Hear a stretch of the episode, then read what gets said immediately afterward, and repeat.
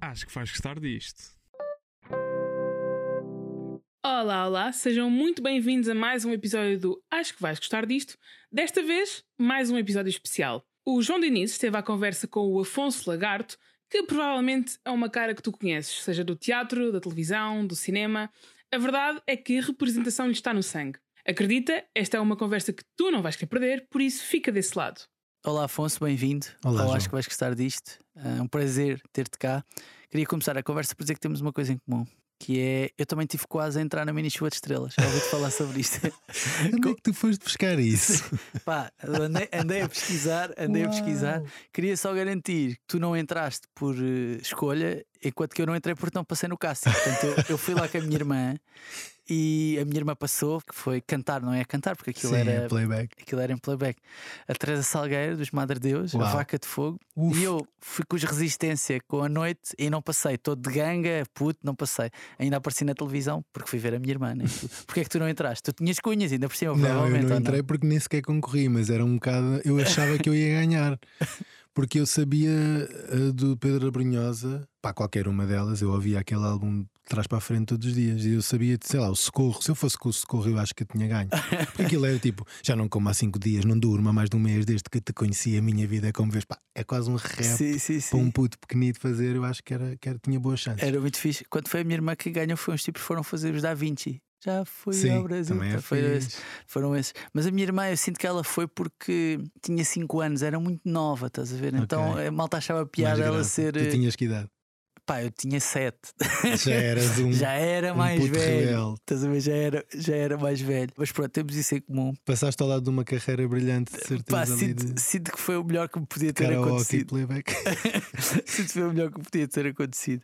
Afonso, tu não entraste na mini chuva, mas acabas por ter uma, uma ligação à música. Já, tu és ator também, mas também foste e és. Sim. que Este é, é esse músico, não é? S. Esse sim. músico. Tiveste duas bandas, se não me engano, Sim. uma banda de reggae, Yeah. não é? Que se chamam os Quais. Quaiskitir. Yes. não é? Tiveste também nos Brasswires Orchestra, por acaso lembro-me bem dos Brasswires Chegaste a Orchestra. ver ao vivo? Pá, acho que vi uma vez, já não me lembro, eram muitos também vocês. é? Éramos imensos e tocámos aí bastante. Nós fomos aí, varremos vários festivais. E depois. Segundo vi, tiveste nos Rosemary Baby, Sim, tocavas guitarra, sim, estás agora com a tua namorada no projeto Yeah. dela e fazias parte dos Santa Manel, ou não? sim. Epá, isso Só é, para é- curtir, que isso só é para curtir. Isso é, É. Os Santa épico. Manel, para quem não sabe, é a banda que tocava nas festas do Revenge E of toca ainda. e toca ainda dos sim. Revenge of the Night. Posso dizer que foi dos concertos que dei para mais público. Sim, toquei sim. para 12 mil pessoas num hangar da Field. Como é que começaste a tocar? Como é que Ou o que é que tocas, aliás? Tocas tudo. toco guitarra, é o meu instrumento principal, a guitarra, mas sim, vamos buscar depois eh, o ukulele, esses tipos de instrumentos assim que derivam da guitarra, todos eles são meio parecidos e quem toca guitarra consegue, acho eu, chegar facilmente a qualquer um desses, baixo. Mas na verdade comecei por bateria, foi o meu primeiro instrumento. Eu sempre quis ser baterista e comprei uma bateria. O meu pai ofereceu-me quando eu tinha 13 anos, partia a casa toda. Mas depois aquilo era complicado. Yeah. Olha, juro-te que o Calu foi uma das minhas maiores influências, porque o Calu é do Restelo onde eu também vivi grande parte da minha infância. A minha avó vivia no Restelo e no- estudei na escola lá, na Torre. E ele tinha os filhos lá e tal, e aquilo, ele tinha uma ligação lá. E então ele ia lá tocar às vezes. Tinha uma banda lá de Pedrosos que ele tocava e eu assistia aos ensaios e foi uma das primeiras vezes que eu comecei a querer tocar. Ele dava-me uma baqueta para a mão, é engraçado, e eu ficava a tocar só no- na tarola e ele no prato de jogo. Juro que lem- lembro-me bem disso, eu era bem puto, eu tinha pai, que é 5, 6 anos Giro. por aí.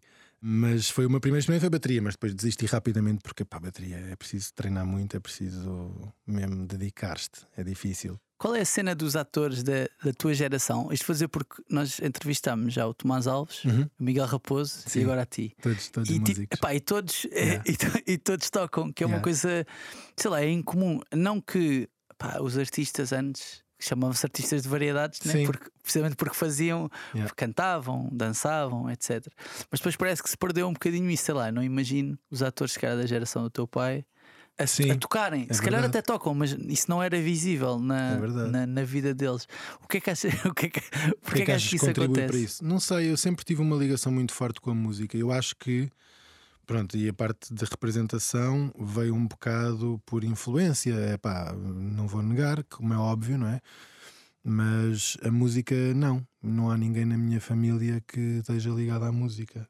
Assim, obviamente. Portanto, foi uma cena que eu acho que veio um bocado de crescer, ouvi muita música e gostei, e tinha amigos que tocavam, e então foi assim uma cena mais de adolescência. Comecei a tocar guitarra com 12, 13 e bateria. Agora, em relação ao que é que pode ter a ver, não acho que haja grande relação, apesar de haver uma óbvia. Pá, eu acho que tiramos benefícios tanto de um lado como do outro. Pá, o facto de eu ser ator ajuda-me imenso na parte musical, em termos de criatividade, imaginação, em termos de, sei lá. E o contrário também. A música é fundamental. Há uma sensibilidade. Ah, É. não digo que somos melhores atores por sermos músicos ou por sabermos música, não acho que se tenha nenhuma relação direta, mas eh, o ritmo, por exemplo, é uma coisa que é bastante útil para um ator. A noção de ritmo, pá, de divisão de texto, de ritmo, de físico, de tudo. de- é- há muitas vezes que tu vês uma peça de teatro e aquilo é como se fosse uma partitura musical. Em que tens picos de, não é? Eh, de ritmo, Sim, é, é- é sim. muito por aí, pá, pá, pá, pá, pá, vai subindo e depois vai calma, e depois então acho que as duas coisas se complementam imenso e para mim sempre se complementaram. Agora é curioso se me perguntasses, eh, não me perguntaste, mas se calhar querias perguntar. eu comecei a ser ator e, e sempre a minha formação foi de ator, a minha carreira sempre foi essa, sempre foi a minha vida. A música sempre foi um side job. Mas eu sempre disse: se a música der para eu viver, eu fico aqui. E não sei dizer porquê, provavelmente Mas o- acho que o Tomás também nos disse também disse isso Sim, e o Miguel sim. talvez diria o mesmo, não sei. Não querendo ser ingrato com todo o resto que tem sido a minha vida, não é? Mas a música tem um lugar diferente. Falando em termos de arte, não é? São duas formas de arte. A a música toca de uma forma que mais nenhuma outra forma de arte, eu acho, na minha opinião, toca. Portanto, para um artista, quando tu consegues fazer uma música e tu sentes que as pessoas recebem aquela música e gostam e têm um feedback e tens um feedback fixe, é uma sensação muito diferente de qualquer outra coisa. É como se música tipo, meio que te marca memórias e sentimentos, não é? É tipo, De uma é como forma se fosse um- um, gatilho. Yeah. Depois, quando ouves, quase que te. Yeah. Estou a dizer que não pode, isso não pode acontecer com um filme, mas acho Ou que o um filme até. quadro, acontece. Yeah, mas acho que o filme até é uma coisa, um filme ou uma série, até vai evoluindo em ti, né? Porque Sim, tu sim, vês sim. agora e agora percebes Yeah. isto de uma maneira e depois vais Tens perceber mais à frente. E e qualquer outra forma de arte exige algum raciocínio, alguma integração, algum. Não é? Tens que pensar um bocadinho naquilo. Tu olhas para um quadro, claro que há quadros que tu olhas e pum, aquilo faz-te logo uma cena. Mas convém veres com calma e pensares e vais para casa e pensas e um dia aquilo se calhar bate. Sim, é verdade, um filme é a mesma coisa. É meio evolutivo. Eu Sim. sinto, olhar para um filme é meio E evolutivo. é uma conversa, eu acho. Quer dizer, tem a ver contigo. Tu vês o filme e aquilo pode dizer alguma coisa ou não, e para outra pessoa pode ser extremamente Mas marcante. passado 10 anos podes ir ver o filme e se calhar já te vai dizer. Exato. A música eu acho que é uma coisa que te marca mais. A ver? música eu acho que é universal, para já, é uma linguagem universal. São as mesmas 12 notas desde há 700 anos atrás. Sim. Portanto, toda a gente conhece as mesmas notas, toda a gente trabalha com a mesma base. E é universal, toda a gente compreende aquela linguagem, não existe uma, uma compreensão necessária, tu não tens de decifrar nada, aquilo entra diretamente para as emoções. Há músicas que tu ouves e vão diretamente, pá, porque é o som, eu acho também, não é? O som, são é, frequências. É íntimo, tipo, é, é mais E são íntimo. frequências, são vibrações. Há muitas terapias feitas com som que eu Yeah. acredito imenso que funcionam porque são coisas que fazem vibrar só aquela parte do teu corpo. Tipo, queres tratar do fígado? Há um- uma vibração, há uma frequência que te faz vibrar o fígado, porque tu és feito de água, não é? E a água vibra com. Mesmo os surdos, diz-se, não é? Quem é surdo que sente, consegue Claro. sentir a vibração, Há tipo um, numa DJ discoteca que, e etc. há um DJ que é surdo, que eu já ouvi várias vezes essa história, e ele, tem, ele põe o pé na coluna. Ele Pois. sente o beat, ele sabe quando é que tem que pôr a outra música. E para além de tudo isso, a música é isso. Vai direito, vai direitinho às emoções. Tu ouves uma música e num instante estás a chorar ou estás a rir. A mesma música pode-te fazer viajar por essas emoções todas, sabes? Há músicas para ocasiões, há aquela música para tu acordares de manhã e num dia em que estás bem disposto, há música para viajar de carro, há música para chorar, há música, não é? É mais estanque, mas fica mais, mais estanque, ou seja, pá, não sei se passas a não gostar de uma música, Sim, estás a ver? sim. Podes passar Podes a gostar de outras, estás a sim, ver? Passa a não gostar, mas fica-te marcado quando é que ouviste aquilo, onde é que ouviste aquilo, o que é Yeah. que aquilo te faz sentir. sim. É muito fixe. Deixa-me fazer-te uma pergunta sobre, sobre a tua carreira de ator, que é: tu és ator por causa do teu pai ou apesar do teu pai? O teu pai, que para quem não sabe, é o João Sim, Lagarto. é o é? João Lagarto. És por causa dele ou apesar dele? Apesar dele. Apesar dele. E acho que nunca fui por causa dele, mas pá, porque para já ele sempre me disse não faças. Portanto, se fosse por causa dele, não seria. Porque ele sempre me disse, ele e as pessoas todas que lá iam a casa, atores que iam lá a casa quando eu era miúdo e eu dizia que queria ser ator. E eles diziam não. E eu dizia, mas porquê vocês são? Qual é a vossa moral? e eles diziam, pá, não, pá, não, é muito, uma vida difícil, é muito complicado. Porque realmente eu acho que existe uma, uma concepção errada por parte de muitos miúdos que acham que ser ator é uma cena de glamour e de fama e de receberem presentes de marcas e de cenas assim, não é? E de as pessoas na rua te tratarem super bem e convidarem-te para sentar no restaurante e oferecerem-te a sobremesa. Ok, eu lembro-me de passar por isso com o meu pai várias vezes e isso até pode ter sido uma das coisas que fez secretamente com que eu quisesse ser ator. Aquela atenção que o meu pai tinha para um miúdo de 13 anos é fixe, não é? Na minha escola as miúdas sabiam que eu era filho do ator, sabes? Essa Até- cena. não, até porque nós somos mais ou menos da mesma idade, Uhum. portanto crescemos. Tu só cres- cresceste com ele em casa, eu cresci a vê-lo, não é? Mas sempre granjeava ali um- uma certa respeitabilidade, não era? Ou seja, Ah, não era sim. uma personagem excêntrica, tipo, não era isso, Não. ver? Era um tipo que tu sabias, pá, este tipo é ator. atenção. E reservava-se ao seu aquilo, ah, trabalho. aquele sim. tipo é ator. E depois, ah, não, este tipo é ator. É. Era como se fosse uma coisa meio séria, estás a ver? Era um tipo, não, não Reservava-se ao seu trabalho, ele não era muito de circo, de mediatismo. e e tal. Exatamente. E isso foi uma grande aprendizagem para mim, porque eu deslumbrava-me um bocadinho por ele. E foi fixe, porque depois, quando chegou a minha altura, já não me deslumbrava por mim. Tive esse deslumbre através do meu pai, que é perigoso, esse deslumbre para os miúdos que estão a começar e fazem televisão e de repente são conhecidos na rua. Aquilo é, é muito fácil descambar para tu achares que és muito importante e tal. E aquilo tomar conta do que tu realmente devias estar a preocupar-te, que era com a, tua trabalho. formação, o teu trabalho, aprender, saberes fazer bem aquilo, evoluir. E acho que existe muito essa concepção errada de que ser ator é ser conhecido, é ser eh, bonito, é ser eh, acarinhado pelo público. Nem sempre. E muitas vezes não é isso que acontece. Acontece ficares um ano sem trabalhar e tens que ir trabalhar para um café ou para um restaurante, como acontece com muita gente que eu conheço. Ou tens que desistir porque percebes que pá, não estou para isto. Quero estabilidade na minha vida, não quero andar aqui a trabalhar a recibos verdes eternamente e a contar tostões. Porque realmente, quando trabalhas muito, é boa da fixe. Mas depois não há para todos, não é?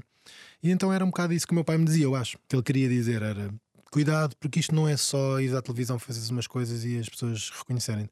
E eu aprendi assim um bocado à força isso. Eu tenho de falar sobre isto. Esta conversa não é sobre o teu pai, mas eu queria Sim. dizer isto: que é um dos meus filmes portugueses favoritos é o Adeus Pai. Certo. Tu ficaste lixado por ter sido o Afonso Pimentel a fazer, a bocadinho. fazer de filho do teu pai. Um não devias ter sido tu. Mas eu vou-te dizer, eu fiz casting, quer dizer, eu são, fui considerado. são, são todos mais ou menos da mesma idade, né? eu sou tu mais, és, mais, novo. és mais novo que o Afonso Tipo 3 Pimentel. anos para aí, Ok. ou 4. E foi a diferença, foi essa, eu acho. Claro que se falou disso, meu pai estava escolhido para o filme, eles começaram, estavam a fazer castings a vários rapazes. Pimentel, o Manel Moreira estava também Sim. um dos últimos que, que teve no casting, o Rodrigo Saraiva teve também, Sim. na calha.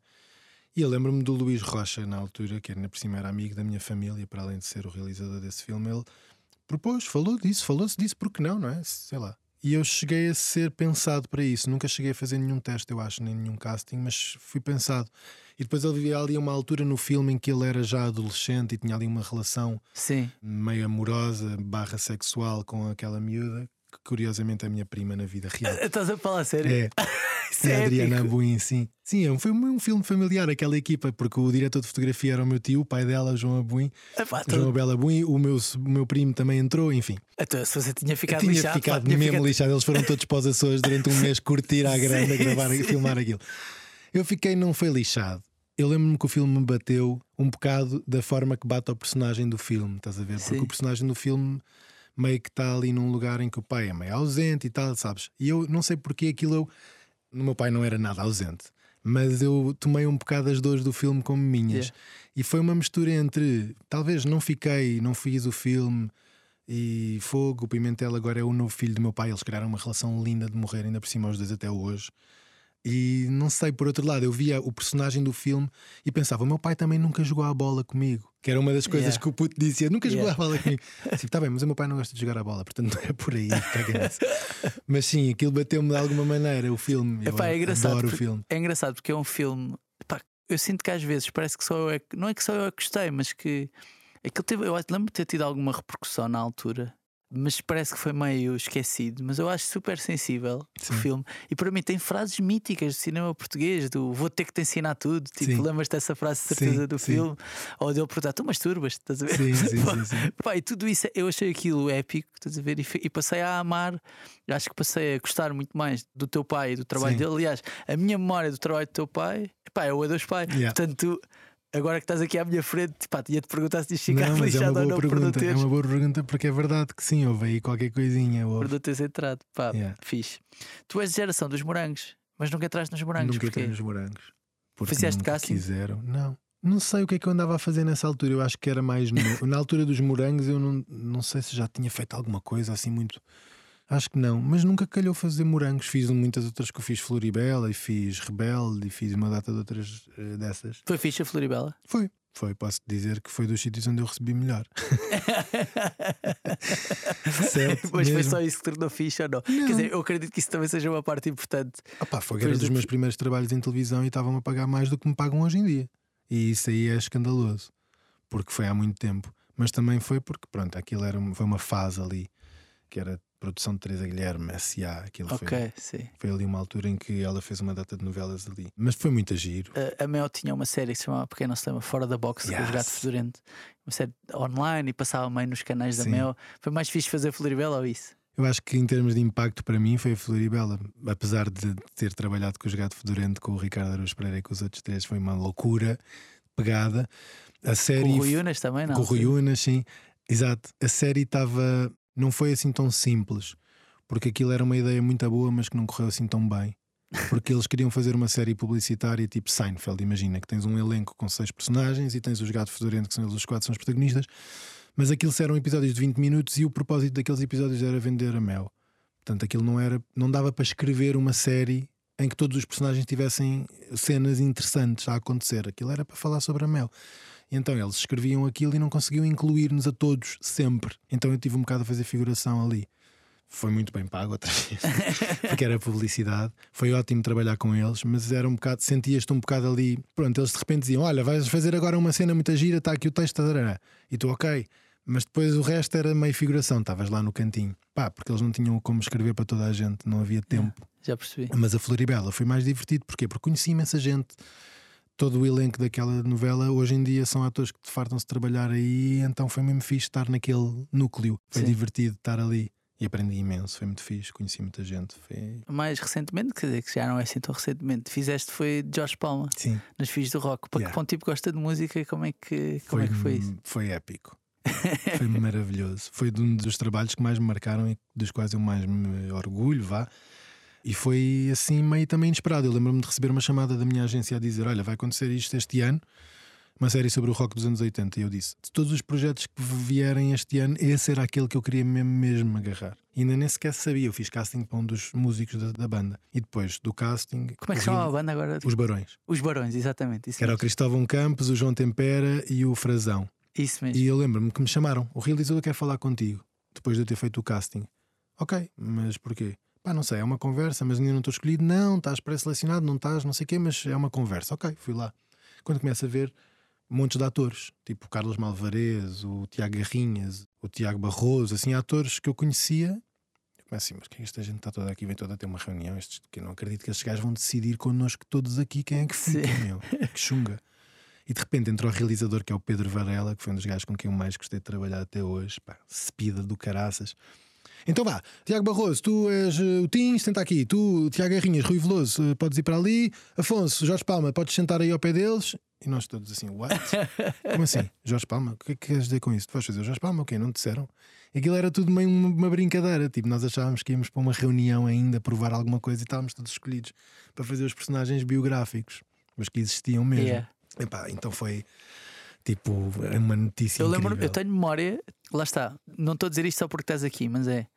Eu lembro quando a série saiu, eu quis ver, pá, porque sei lá, o meu pai sempre falou do Rui Veloso, eu nem conhecia muito bem o Jorge Palma, mas conhecia, porque toda a gente conhece o Jorge Palma. Lembro-me de te ver a aparecer e tipo, porra, é o Jorge Palma. Tipo, sim, pá, de sentir mesmo, tipo, Yeah. sentir verdade naquilo, estás a ver? Tipo, eu nunca vi o Jorge Palma a falar sem ser tipo em entrevistas, mas acreditar, yeah, até acredito que o gajo seja meio assim, estás a ver? Yeah. Eu acho que eles não tinham a pretensão na série de copiar ou de imitar ou de ser fiel em termos de imagem e de.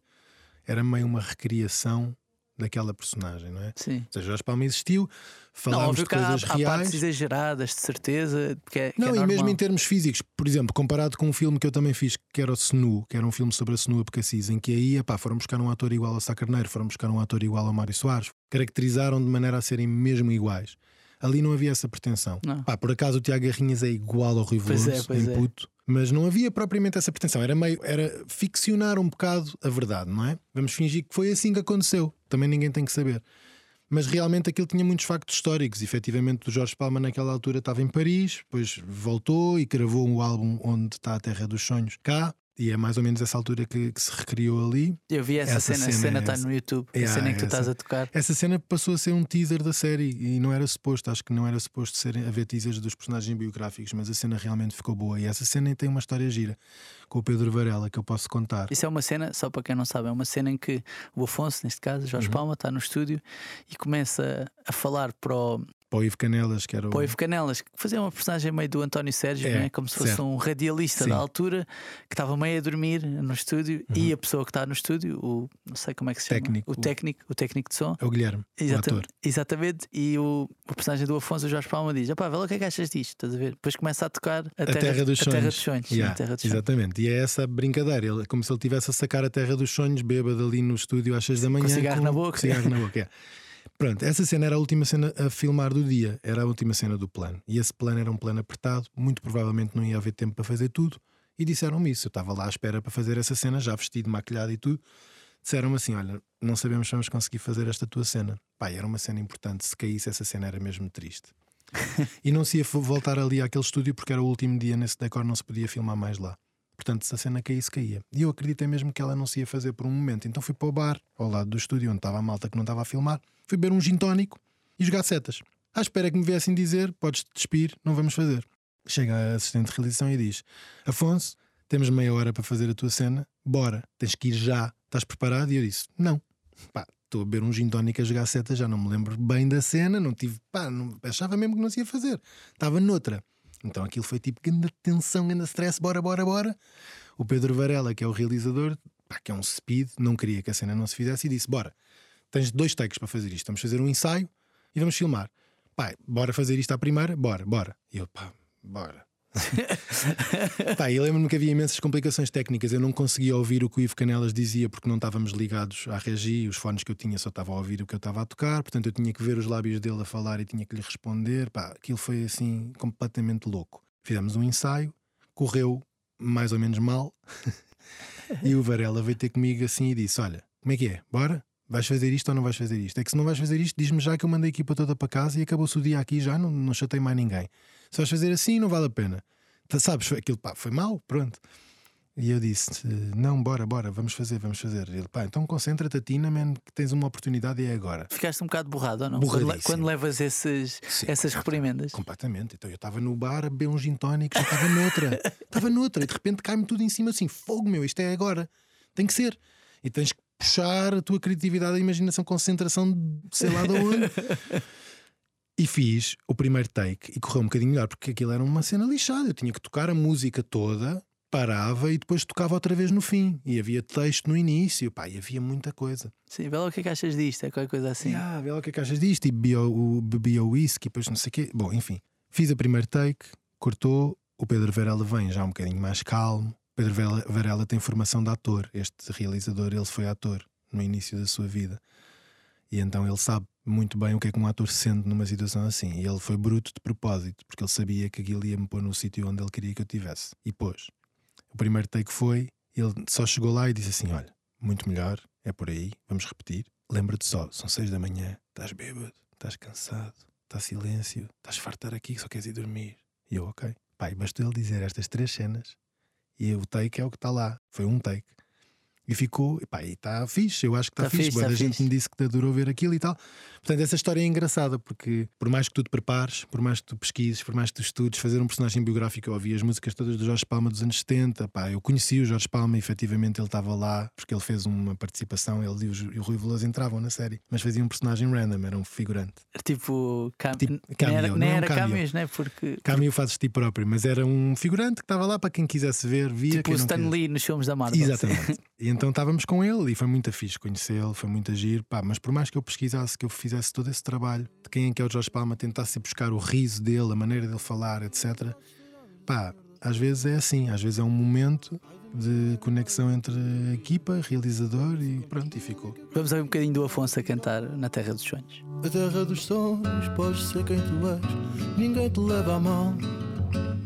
Na terra dos sonhos, toda a gente trata a gente toda por igual. Na terra dos sonhos, não há pó nas entrelinhas, ninguém se pode enganar. Abre bem os olhos, escuta bem o coração, sei que queres ir para lá morar.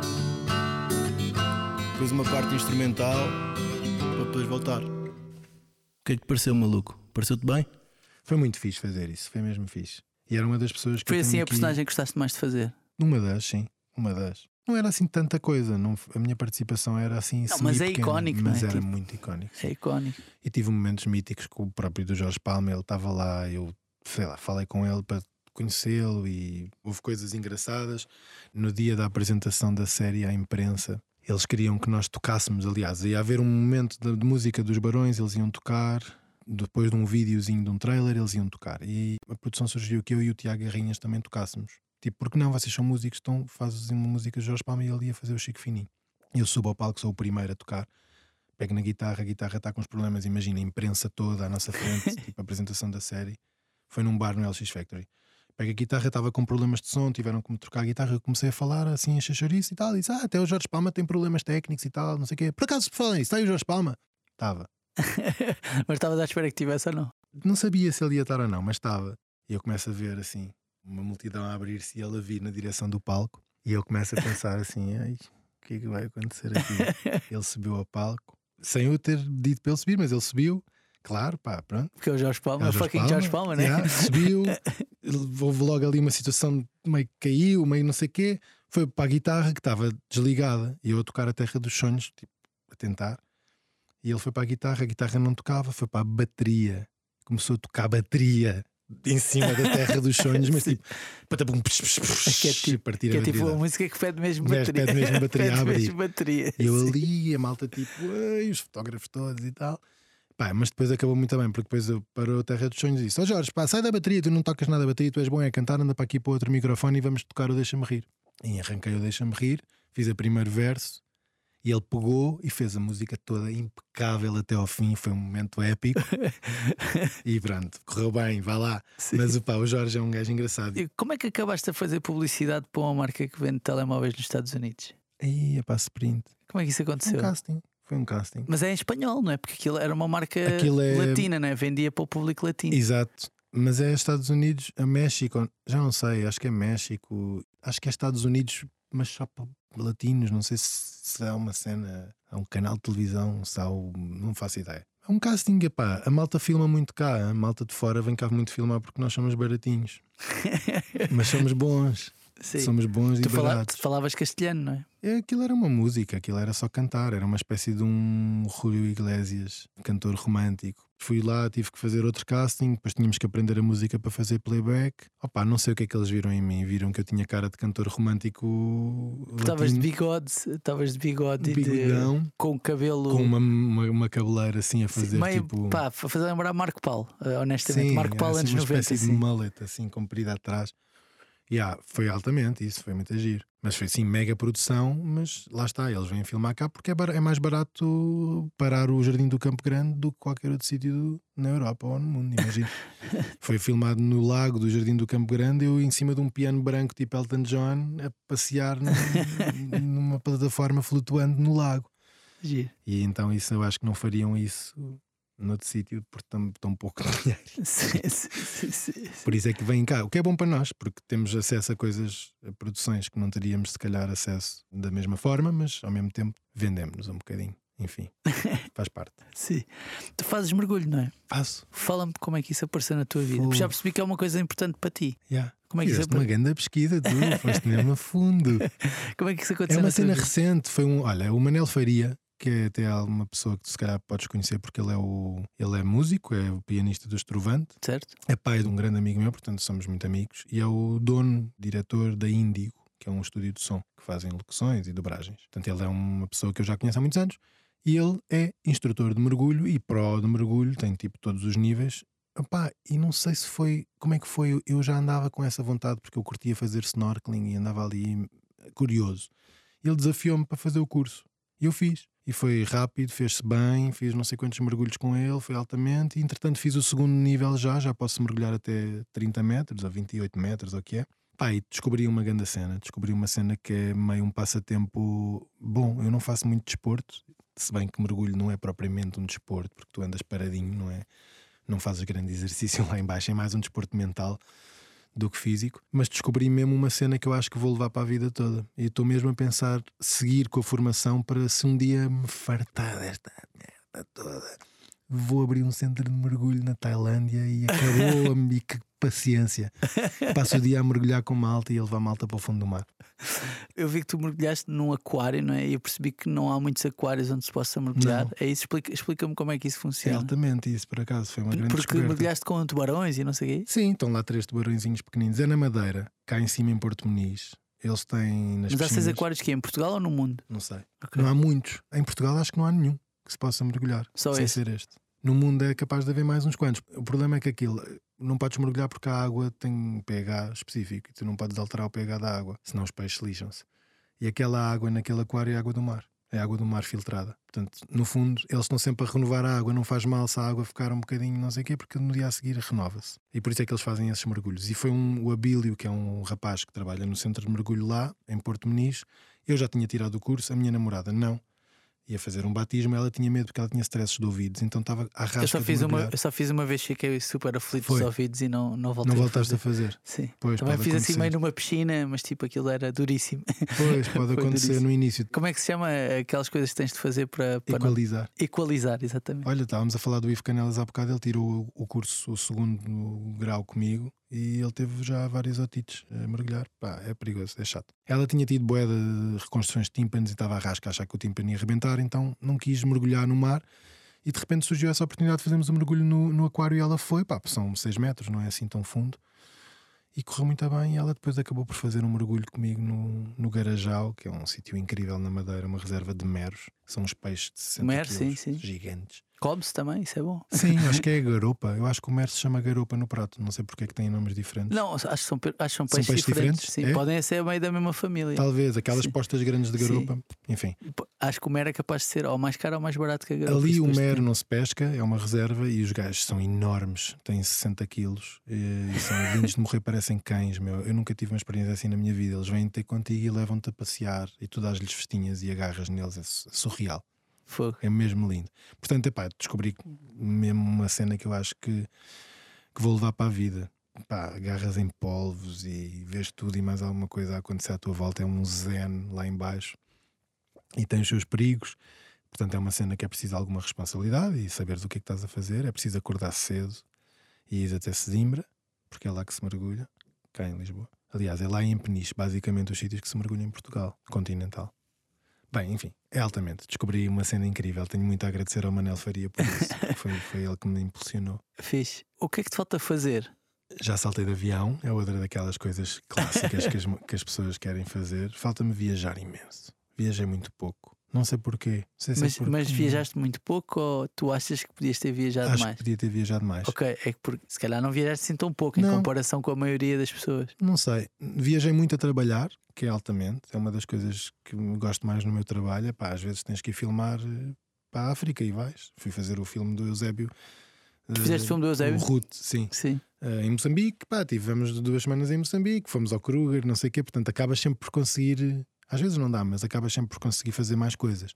A primeira série barra novela que fiz foi em Angola, portanto tive 15 dias em Angola a fazer. epá, sei lá, ou seja, já, já deu para curtir imenso com o meu trabalho e isso é boa da fixe, porque aquelas viagens em que não pagas nada, ainda te pagam, ficas bem instalado normalmente, porque tens os acordos com os hotéis e tal, e não sei o quê, epá, é muito fixe. Mas de resto, minhas viagens recreativas por minha conta, viajei menos do que queria. Gostava de ter conhecido mais sítios no mundo, ainda tenho muito tempo para fazê-lo, mas preciso de dinheiro também, não é? Ou então de números no Instagram, é outra cena que dá para viajar Números no Instagram. Claro. Epá, epá. Então vou já dizer, Vais pá, para as quem, nos está, quem nos está a ouvir, por favor, vão seguir. Sigam-me, sigam-me. vou seguir o Afonso. Eu juro que eu depois faço alguma coisa para vos compensar. não, o que acontece é tu tens um Instagram, viajas e a viagem alimenta o teu Instagram e o teu Instagram alimenta a viagem. Epá, há muita malta a fazer isso. E eu adorava fazer isso, mas pá, não sei se é para mim. Acho que preferia ir para as Maldivas e não ter que estar a fazer posts diariamente, Sim. que é essa, o preço a pagar. Estás é só um trabalho. tranquilão na Yeah, tua vida. Sim. Yeah. E pagares, pronto, pagas o que tens de pagar, é um balúrdio, mas uma vez na vida também não faz mal a ninguém, é para isso que serve o dinheiro. Agora tenho um filho, bebê, com 4 meses, fez ontem 4 meses, e pá, Não estás a contar os meses, ainda estás Estás. nessa fase. Sim, sim, de- sim, já não conto as semanas, conto meses. Ok. A malta, a malta ah, mas há uma fase de contar as semanas? Ui, a malta fica a contar as semanas durante quase um ano ou dois. é, é uma maluquice. Porque no início tu contas as semanas porque pá, cada semana Por causa é das consultas. E porque cada semana é diferente, eles fazem coisas diferentes quase de semana para semana, estás a ver? Então faz sentido.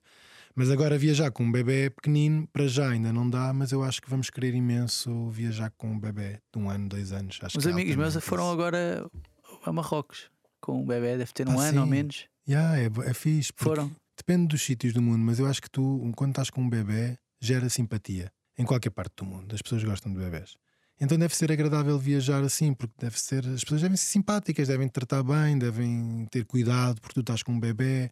Percebes? Deve ser agradável viajar para alguns sítios mais fora, tipo vais para o Sudeste Asiático com um bebê, deve ser uma estucha no avião, mas depois lá ouvi dizer que as pessoas são muito respeitadoras e tratam-te bem, não sei o quê.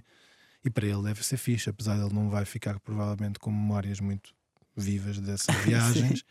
vai ser boa da fixe para se habituar a estar em sítios diferentes e, Yeah. e para nós também deve ser lindo Yeah. guardar essas memórias com ele. Ok, muito bem. Estamos a chegar ao fim, mas antes de irmos embora, temos aqui de, de fazer o questionário. Nós Yes. chamamos questionário Markle a isto, porque foi estreado com o Nuno Markle.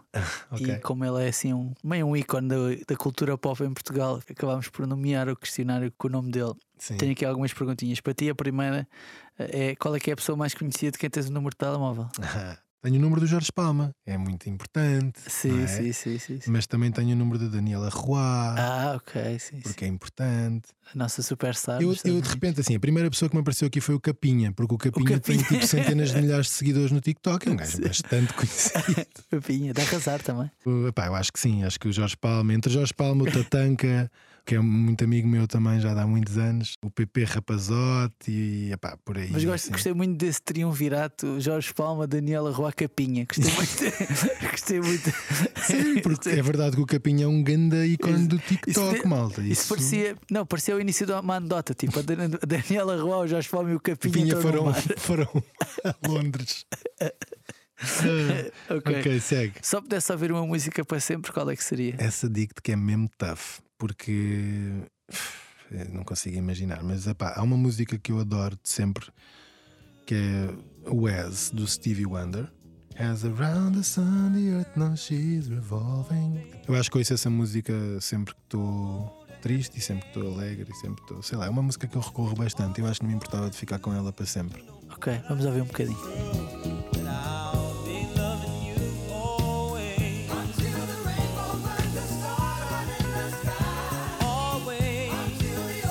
Está, As do Stevie Wonder. Qual é que foi a coisa mais inútil em que já gastaste dinheiro? Alibaba.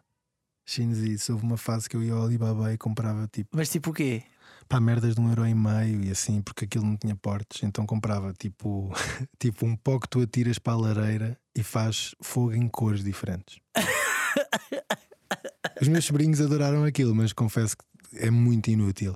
Ou tipo uma luva para lavar a louça, que é uma luva tipo luva de- da louça, não é? Mas que tem umas, umas rugosidades na palma e aquilo é suposto ser para esfregar os pratos. Só que aquilo não funciona porque o prato escorrega com a luva, não é? Então lixo. Adorei, adorei o pó, meu. O pó é o pó é épico. Procurem no Alibaba, é boeda útil. O pó é épico, ok. Uma música que sabes de cor, mas tens vergonha de admitir. Opa, eu vou-te dizer, essas, essa a malta pensa logo assim, pimbalhadas e não sei o que, não é? Apesar de eu não ter muita vergonha de saber cantar aqui em Barreiros e esse género, eu acho que toda a gente tem que saber pelo menos uma ou duas dessas na vida. Mas há realmente uma música que eu me envergonho de saber, porque pá, sei de cor, eu não me consigo livrar dela. Está cá. Que é uma kizomba Ok? que eu ouvia quando era puto, não me perguntes porquê. Como é que se chama? Chama-se Volta, do TC. É uma cena que eu ouvia quando tinha tipo 13, 12. Tudo aconteceu mais ou menos nessa fase da minha vida. Acho que já falei aqui dos meus 13 anos, 3 ou 4 vezes. Eu tinha uns amigos ali do bairro, eu vivia ali em Linda Velha, tinha uma malta ali do bairro, malta que se juntava sempre. E a malta ouvia, ouvia Kizomba, e ouvia Kufunaná e não sei o quê. Eu adoro música africana, adoro todo tipo de música, na verdade. Por isso É muito difícil para mim escolher uma coisa que eu não gosto. Agora eu tenho um bocadinho de vergonha, porque Eu aquilo sei, era um eh, bocadinho foda. posso só dizer, eu não sei a música de cor, mas sei exatamente a música que estás a falar. Sabes? Sei porque esta é geracional. Essa, essa, Ah, essa pois. música. Se vou querer Essa- voltar. claro, essa música é épica. comigo, coração. exatamente, exatamente. Eu acho que há muita gente da minha idade que vai ouvir sei isto e vai exatamente dizer, a música que estás a falar. Secretamente eu sei qual é essa música, eu também sei o refrão de cor. Sim, sim, sim. Sei exatamente a música que estás a falar e vou, vou já pedir para ouvirmos um bocadinho antes de Claro, mais. claro.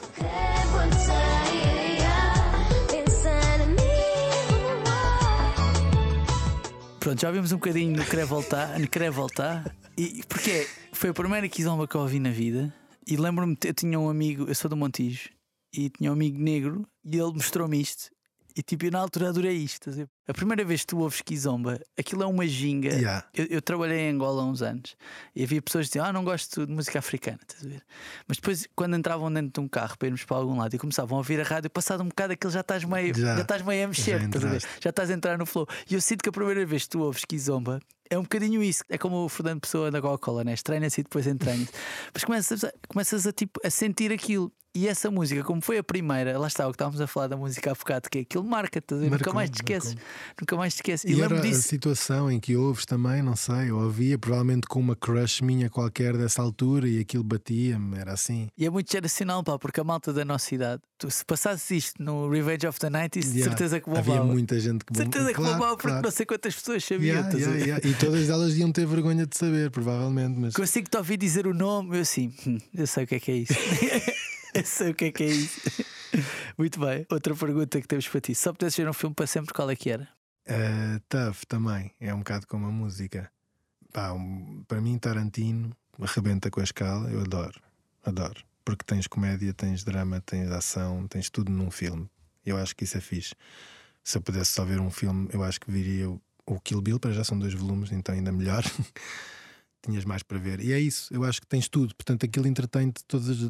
choras, porque há uma parte triste, ris, porque há muita comédia, ficas tenso, porque há muita ação. Eu diria que seria esse o filme que eu O Kill Bill? levava.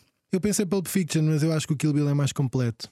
Achas que o Bill mais completo que o Pulp Fiction? É pá, não sei, eu acho que, acho que me leva para um imaginário Polémico, mais polémico. fora.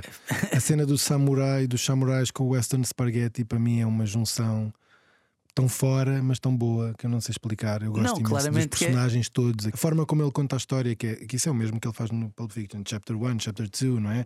Anda para trás e para a frente. Eu aquilo. acho os diálogos do Pulp Fiction mais fixe. Yeah, true, mais fixe. true. Depois também depende ao que é que tu, se calhar, o que é que tu ligas mais, ou o que é que mexe mais contigo. Mas os diálogos mexem muito comigo. Então o Pulp Fiction é capaz de ser o primeiro grande filme assim de culto que eu vi e fica comigo para sempre. Eu E e, o Cães. Danados também. Fica, fica, ele fica contigo para sempre. Yeah. Não consegues abandonar. Yeah, os diálogos são realmente, sim, sim, é verdade. Aquela cena do cães danados, os gajos à mesa, da- logo da gorjeta, cena, com a Madonna. É surreal. Da- yeah. Da Madonna e da Gorjeta, É são as lindo. duas. Sim, é lindo, é lindo. E esse, pá, tudo, os diálogos do Pulp Fiction, do ketchup e da maionese, das batatas fritas, Royal with Cheese, tipo, como é que se chama? Royal with cheese. Yeah, é verdade, portanto, sim, é difícil escolher um. Eu pensei o Kill Bill porque eu acho que o Kill Bill é mais completo em termos de tudo o que um filme tem, não é? Ok. De géneros. Mistura bem. géneros. Um filme, uma música ou uma série que muita gente gosta, mas tu achas mauzinho. Epá, é isto, eu tenho muita dificuldade em escolher coisas que eu não gosto, porque eu sinto que eu acho que tenho espaço para gostar de quase tudo. Sabes, eu ouço música clássica como ouço heavy metal, ouvi imenso Korn e ouvi Estávamos a falar de. Kizomba aqui há bocado. Falar de Kizomba, ouvi Kizomba, ouvi Korn. Eu na mesma altura ouvia Korn, Limp Bizkit, Kizomba, Sepultura talvez.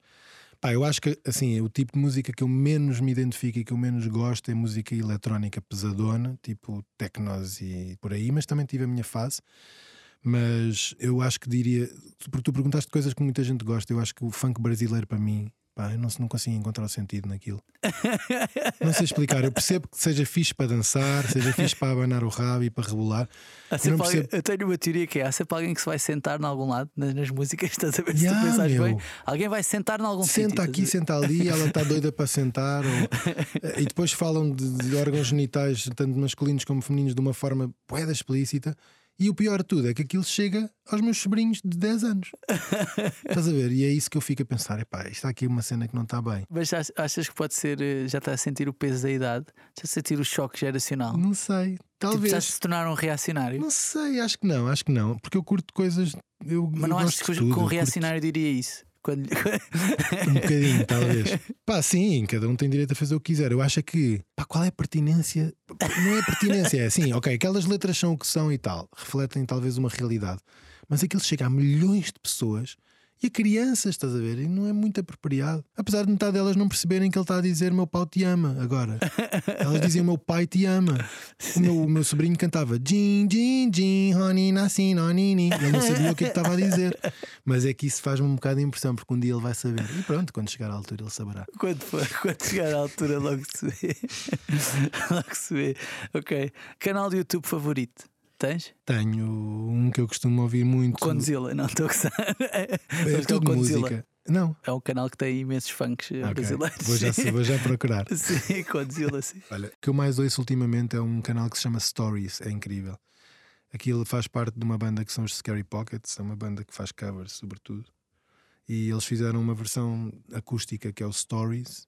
Pá, e são milhões e milhões de músicas em vídeo, de músicas conhecidas em versão acústica com cantores que eles chamam que não são muito conhecidos. Pá, é muito interessante. Vejam porque vale a pena. Tem, Com- Stories? Chama-se Stories, O canal. o canal. Ok. Yeah.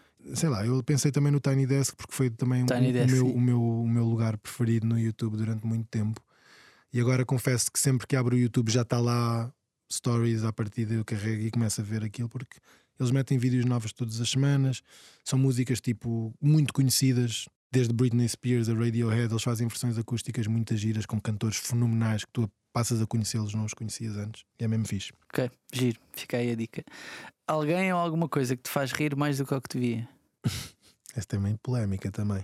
Sabes que eu esta vou dizer-te que tenho-me rido mais do que devia com as notícias. Com as notícias? Yeah, vamos aqui para uma parte séria. Ok, vamos a isto. Vamos É verdade, não é? Eu já não vejo, eu, eu confesso, eu acabei com subscrição de telecomunicação em casa, aquelas rede fixa. Tenho um modem portátil e tenho net. Ponto. Já não tenho televisão, já não tenho telefone.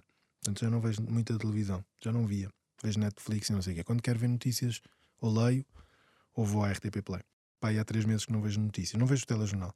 Porque sempre que vejo o telejornal, eu rio. Eu rio-me, mas rio-me da palhaçada que muitas coisas é. Não é pelas notícias em si. Quer dizer, as notícias podiam ser um bocadinho mais interessantes às vezes e podiam ser um bocadinho diferentes do que todos os canais dão a mesma notícia e estão a falar sobre a mesma coisa durante que tempos. Claro que ultimamente temos tido notícias bem sérias que não dá vontade nenhuma de rir, mas epá, eu quando vejo notícias sobre corrupção, buraco financeiro, estamos a pagar o buraco de não sei quantos, que não foi preso e que fugiu, epá, eu sinceramente isso faz-me faz rir, faz-me ter vontade de rir da palhaçada que é e sinto-me bastante impotente e não sei bem o que fazer, porque sem ser rir.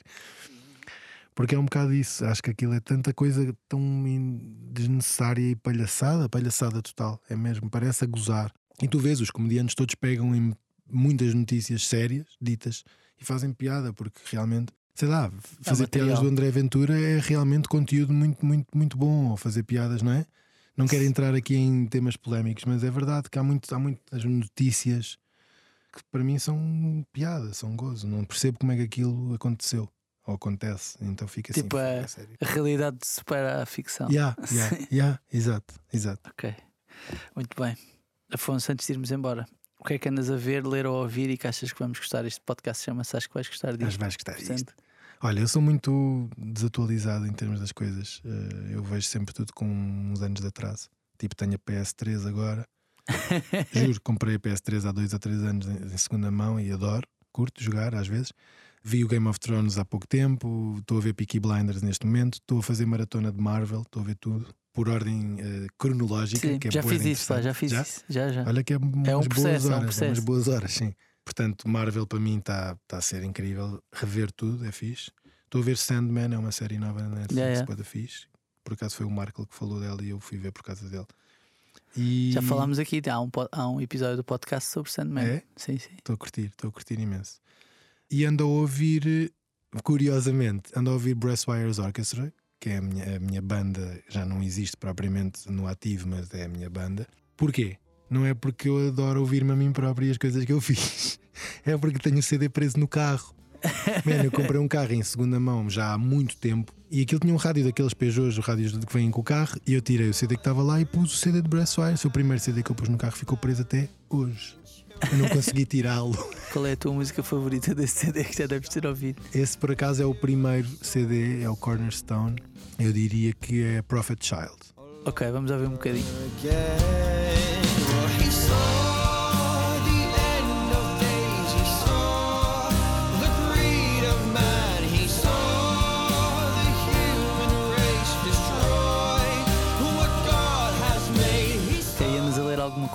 Anda a ler, anda a ler.